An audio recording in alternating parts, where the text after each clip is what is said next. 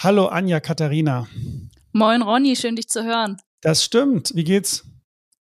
Ich, äh, puh, wie soll ich es äh, in schön formulieren? Ich, ich schwitze sehr doll, weil hier in meiner Wohnung sind es gerade 29 Grad in Hamburg. Wie ist bei mhm. euch? Ja, auch ganz, ähm, ganz gut, glaube ich. Nicht ganz so schlimm wie bei dir, aber es ist auszuhalten. Aber ich glaube, dann geht es dir so wie den Notenbankern heute. Die werden ja auch ganz schön ins Schwitzen kommen, weil ich, als ich mich jetzt hier gerade äh, auf die neue, auf unsere neue Folge vorbereitet habe, las ich das Wort Geld anlegen und aufbewahren in Fremdwährung. Das ist natürlich kein Wort, sondern ein Satz. Ähm, und du glaube, ich glaube, du möchtest heute mit mir über dieses Thema sprechen. Und ich denke, da ist das Klima und die, die Wetterverhältnisse äh, spielen da schon eine ganz, ganz große Rolle, weil ich mir vorstellen kann, dass die meisten unserer ähm, Ökonomen, Politiker und Notenbanker ganz schön ins Schwitzen kommen, wenn sie auf den Euro gucken, oder? Also wenn man Preise für gute Überleitungen verleihen könnte, würde ich dir jetzt auf jeden Fall geben. Das hast das du sehr charmant nicht, gelöst. Und das war nicht abgesprochen. Das war absolut gar nicht abgesprochen. Aber ja, du hast recht. Wir haben das ja auch in der letzten Folge versprochen, ähm, weil wir haben ja äh, uns ein bisschen an Staatsanleihen rangewagt und da viel öfter mal das Wort Fremdwährungsanleihen und dann haben wir auch kurz Fremdwährung angerissen. Also müssen wir uns daran ja auch halten. Ja. Und ich habe natürlich wie gewohnt einige Fragen mitgebracht. Ähm, da du recht offen mit deinem Portfolio umgehst, wissen viele ja schon auch ein bisschen Bescheid, ne, dass du da in der Richtung Staatsanleihen, Fremdwährungen, Fremdwährungsanleihen aktiv bist. Ähm, und ich habe zu dem Thema noch mal ein Zitat von dir mitgebracht, das da lautet: Das eine Extrem meines Portfolios besteht aus einer Kombination von physischen Edelmetallen und einem hohen Cash-Anteil. Dieser besteht aktuell aus Fremdwährungsanleihen, in Klammern norwegische Krone, Schweizer Franken, US-Dollar, mit einer sehr kurzen Restlaufzeit. Das ist mein extrem konservativer Teil. Finde ich super spannend. Ähm, wir haben ja äh, auch schon über die Handelsstrategie und das Anlegen in Extreme gesprochen in Folge 72. Deswegen erklärt sich auch sehr schnell dieser extrem konservative Teil. Ähm, was aber eben noch neu für mich ist, ist dieses ganze Fremdwährungsgedöns.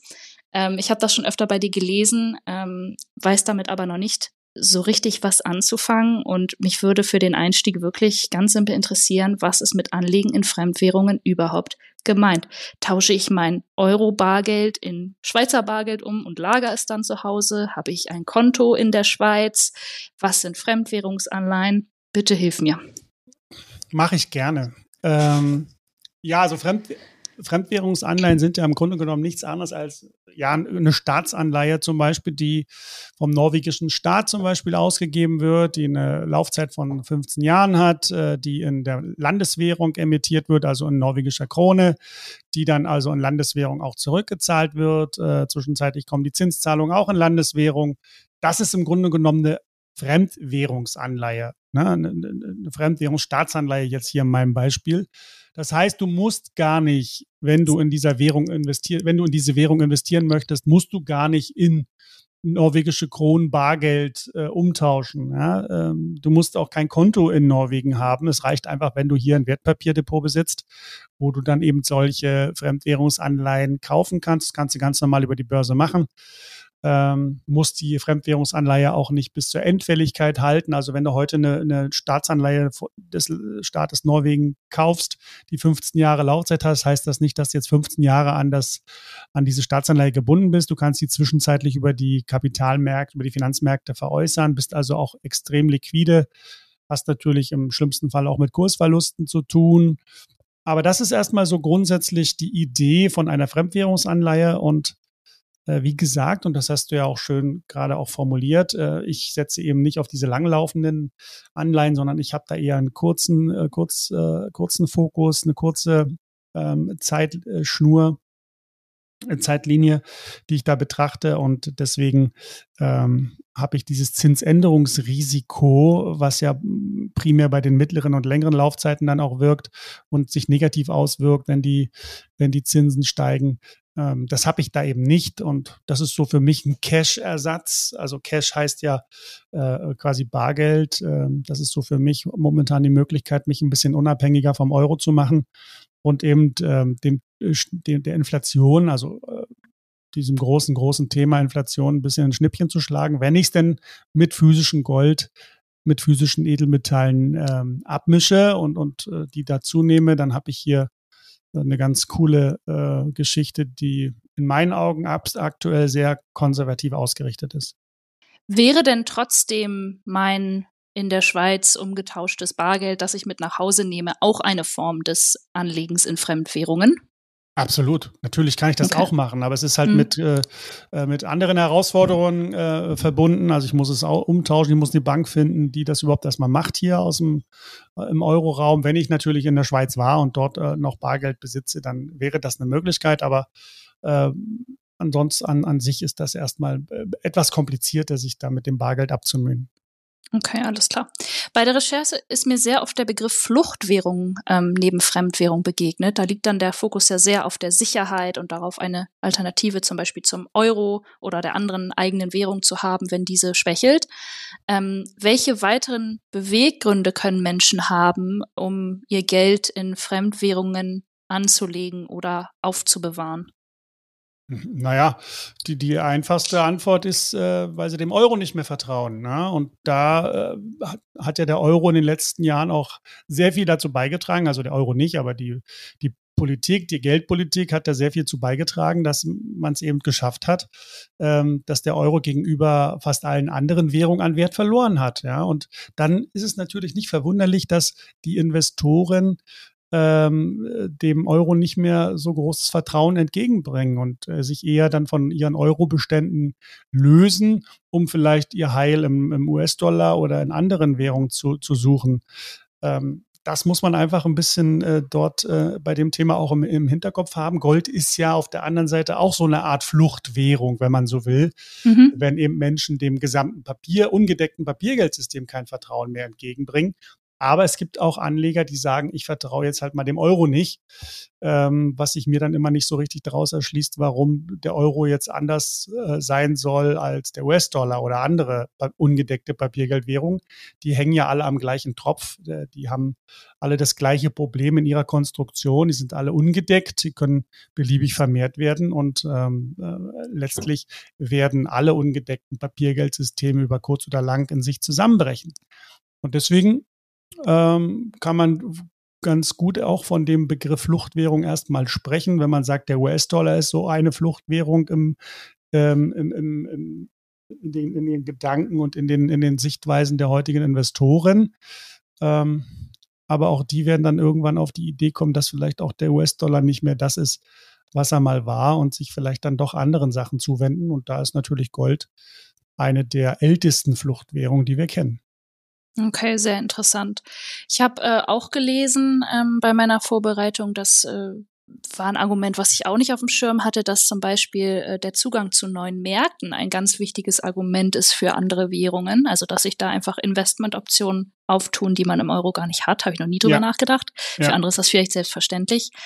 Ähm, und was du gerade so gesagt hast mit Papiergeldwährungen und anderen Währungen, dazu habe ich später auch noch eine Frage. Also ich will dich auch noch genauer fragen, warum US-Dollar und norwegische mhm. Krone und so weiter. Aber eins nach dem anderen bitte.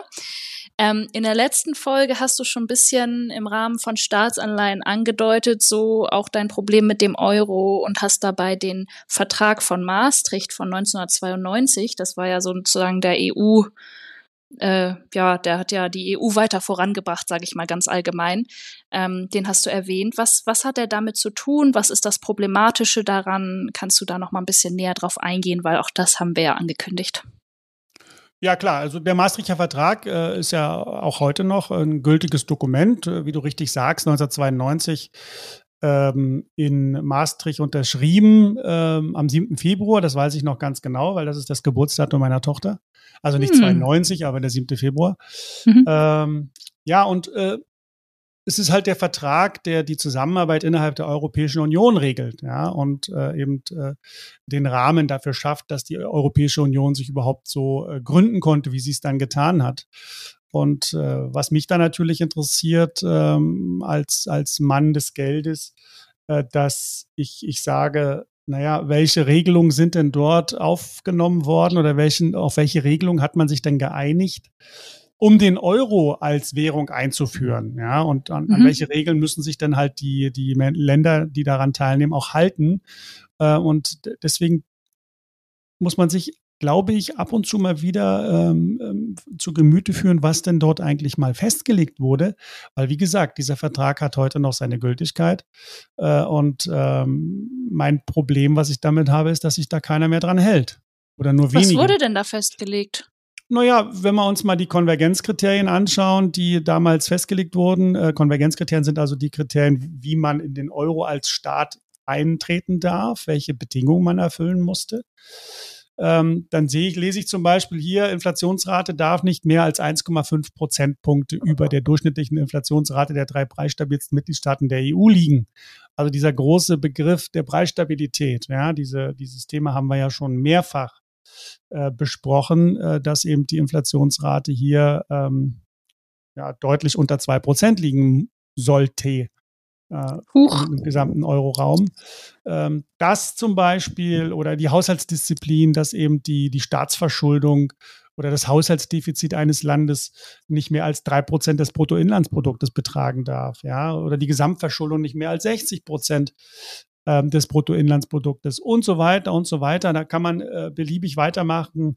Ähm, also all diese Dinge, die da mal festgelegt wurden, die haben offensichtlich heute keine Gültigkeit mehr, zumindest hält sich keiner mehr dran.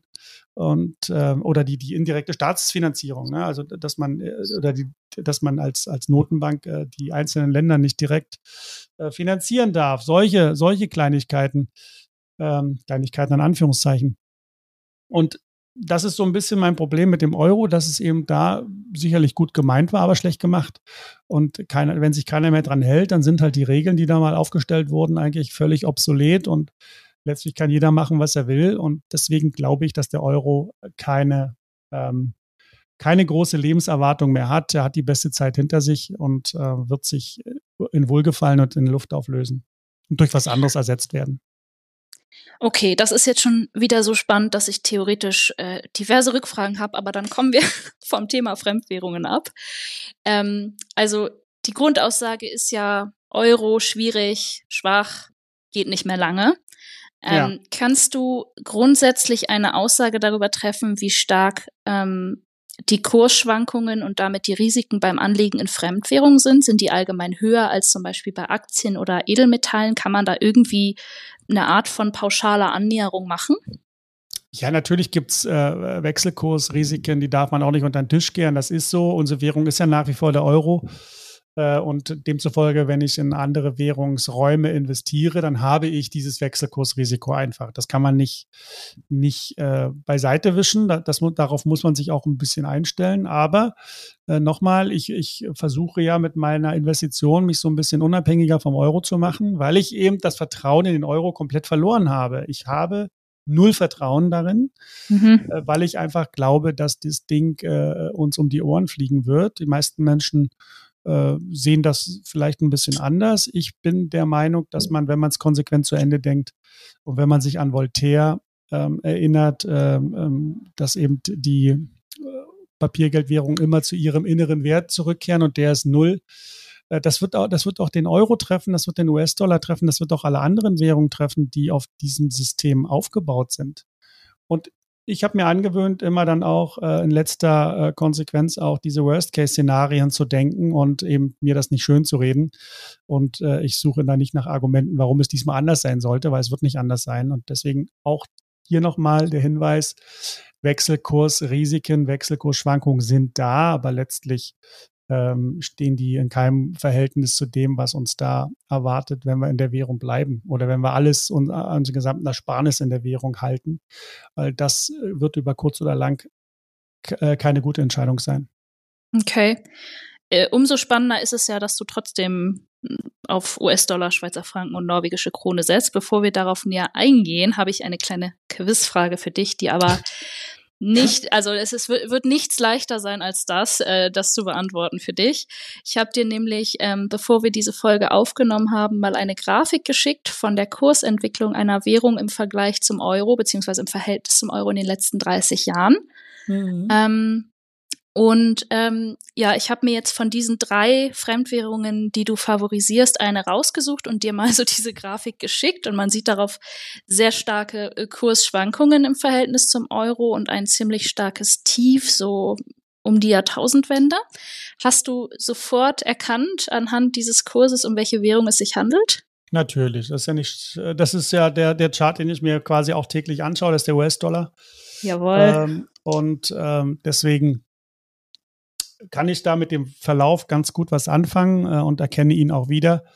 Und das zeigt eben wunderbar, wenn man sich den Chart anschaut, auch wenn man den längerfristigen Chart sich mal anschaut, dass eben hier ähm, die Schwankungen extrem sein können. Also in, wir reden ja hier in der Spitze von fast 60 Prozent äh, ja. Volatilität. Äh, also das ist schon nicht ganz ohne, ähm, wobei das eben ja die Extremwerte sind. Und wenn, wer, wer sich dessen nicht bewusst ist, der kann hier schon mal Schiffbruch erleiden. Aber wie gesagt, ich ähm, betrachte, man sollte in der Handelsstrategie nicht den Fehler äh, machen, dass man sich jetzt einzelne Positionen anschaut und die dann anfängt zu kritisieren, sondern man muss das Ganze betrachten. Äh, und das ist ja äh, ähm, ein, ein Wirkkomplex. Es ist ja keine, keine einzelnen Bausteine. Mhm. Also ich, ich gehe ja auch nicht hier, wenn ich mir Nahrungsmittel anschaue oder Nahrungsergänzungsmittel anschaue und äh, äh, fange jetzt da an, die ganzen einzelnen Dinge zu zerlegen, sondern ich gucke mir schon an, wie wirkt denn das Ganze zusammen? Ja, wie, wie, wie, was ist denn da der Vorteil von? Und ich pick mir jetzt nicht raus, wie wirkt Vitamin C oder wie wirkt äh, Magnesium im Körper, sondern ich, mich interessiert, was macht dieser gesamte Wirkstoffkomplex in meinem Körper? Und genauso ist es bei der Handelsstrategie. Wie wirkt die Zusammenstellung denn insgesamt wie wirkt die Zusammenstellung mit äh, Fremdwährungsanleihen in verschiedenen Währungen, mit Gold und das Ganze ergänzt mit einem kleinen äh, riskanten Teil. Also das muss ich mir anschauen. Äh, und deswegen ist es nochmal wichtig, jetzt hier auch darauf hinzuweisen, dass es wenig Sinn macht, sich jetzt einzelne Positionen hier rauszupicken und die dann ähm, sich äh, hoch und runter anzuschauen. Man sollte wissen, auf was man sich einlässt, ja, aber man sollte jetzt nicht hier dahin verfallen, dass man das jetzt bis ins kleinste Detail analysiert auf der Einzeltitelebene. Okay, ja, das ist auf jeden Fall ein sehr wichtiger Punkt. Also diese, diese Betonung des Zusammenspiels nochmal. Ähm, ich würde aber trotzdem gerne nochmal auf diesen mhm. diesen Einzelpunkt eingehen, einfach als Beispiel, weil es ja durchaus spannend ist, was macht den US-Dollar für dich zu einer deiner Top 3 Fluchtwährungen? weil ich muss gestehen, dass ich angesichts der politischen Entwicklung der letzten Jahre den US-Dollar überhaupt nicht als vertrauenswürdig eingeschätzt hätte. Aber auch da habe ich schon gemerkt, war ich vielleicht teilweise auf dem Holzweg, zumindest so was die letzten Jahrzehnte anbelangte. Ähm, was sind da so die, die Argumente, warum Menschen dem US-Dollar auch bis heute so vertrauen?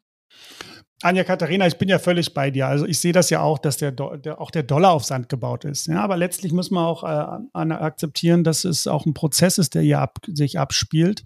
Auch wenn wir das Ende schon vorausahnen, heißt das ja nicht, dass es morgen soweit ist, sondern das ist auch ein längerer Prozess, ein langfristiger Prozess. Und für mich ist der US-Dollar nach wie vor eine der Top drei Fluchtwährungen auf der kurzfristigen Schiene weil ich äh, eben auch ähm, wahrnehme und weiß, dass es eben äh, der, die USA nach wie vor äh, ein Land mit kapitalistischem System ist. Das Kapital des Privatmannes wird dort äh, sehr geschätzt und ist tief verankert in der Verfassung. Mhm. Äh, es ist ein rohstoffreiches, autarkes Land äh, mit einer der stärksten Volkswirtschaften der Welt. Äh, viel Geld fließt noch in den Dollar. Ich erinnere nur mal an die an, die, äh, an das Öl, ja, welches ja, in Dollar gehandelt wird. Äh, wir haben hier also nach wie vor doch noch ähm, eine, hohe Sicherheit und äh, hohe Sicherheit und ein großes Vertrauen in den US-Dollar. Nicht zu unterschätzen ist die militärische Power und die, die militärische Kraft des Landes, äh, die natürlich auch dafür sorgt, dass äh, der Dollar ein hohes Ansehen in der Welt genießt, welcher bröckelt. Stichwort BRICS-Staaten mit ihrer Idee, dort jetzt eine eigene rohstoffgedeckte Währung ähm, zu installieren. Da entwickelt sich gerade ein bisschen ein, was, ein Gegenpol. Und da muss man aber abwarten, was da jetzt kommt. Für mich ist es aber aktuell etwas sicherer als im Euro-Bereich äh, zu sein, gerade auch, weil es natürlich hier in der EU ähm, mit, der Ukra mit dem Ukraine-Russland-Konflikt auch äh, einen Krieg gibt, äh, den man nicht so einfach unter den Tisch kehren äh, sollte, äh, mhm. da eben die, die, ähm, die Nähe zur, zum Kern Europa eben doch da ist und natürlich dieses Risiko äh, da einfach da ist. Das haben die Amerikaner nicht. Also die, die, die Amerikaner äh, führen ja meistens die Kriege nicht vor ihrer eigenen Haustür, sondern äh, haben schon verstanden, dass man das ein bisschen wegschieben sollte. äh, ja, hm. und natürlich, äh, es ist die meistgehandelste Währung der Welt. Auch das kann man nicht unter den Tisch kehren. Das ist einfach so. Ich habe eine extrem hohe Liquidität im US-Dollar. Und das ist nach wie vor die Leitwährung im globalen Handel. Und das ist, sind meine Argumente, warum ich den äh, US-Dollar momentan äh, favorisiere. Das heißt aber nicht, dass ich äh, ihn ähm, als, als äh, Bastion äh, im Kampf gegen, äh, gegen die Inflation sehe. Das ist ja bei weitem nicht. Auch er wird fallen. Und man muss halt eine gewisse Flexibilität und eine gewisse ähm, eine gewisse Beobachtungsgabe auch haben, äh, wie die Situation sich da weiterentwickelt und rechtzeitig eben auch den Absprung schaffen.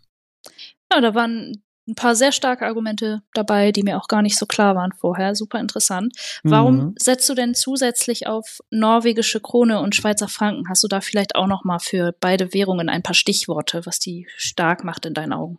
Ja, absolut. Also Schweizer Franken ist klar, das ist äh, die Schweiz ist für viele nach wie vor ein, ein, Hort der Sicherheit und Stabilität, auch wenn die Fassade anfängt zu bröckeln und der Schweizer Franken mitnichten äh, als ähm, extrem sichere Währung bezeichnet werden kann. Ähm, Stichwort Notenbank, Stichwort äh, Schweizer Nationalbank, Bilanz mhm. etc. pp, Verluste in der Bilanz. Ähm, das vielleicht mal nur als, als Stichwort. Dennoch äh, gehört sie für mich in die Top 3 neben dem US-Dollar Schweizer, den, den, Schweizer Franken dort mit aufzuführen und natürlich die norwegische Krone als klassische Rohstoffwährung, äh, Ölwährung.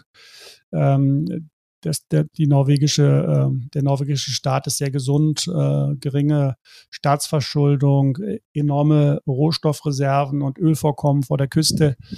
Ähm, das hilft natürlich so einer Währung und äh, schafft Vertrauen äh, in die Stabilität. Und deswegen sind das meine Top 3 und deswegen bin ich da ähm, investiert, obwohl immer im Hinterkopf äh, äh, auch mitschwingt, dass es sich um ungedeckte Papiergeldsysteme handelt.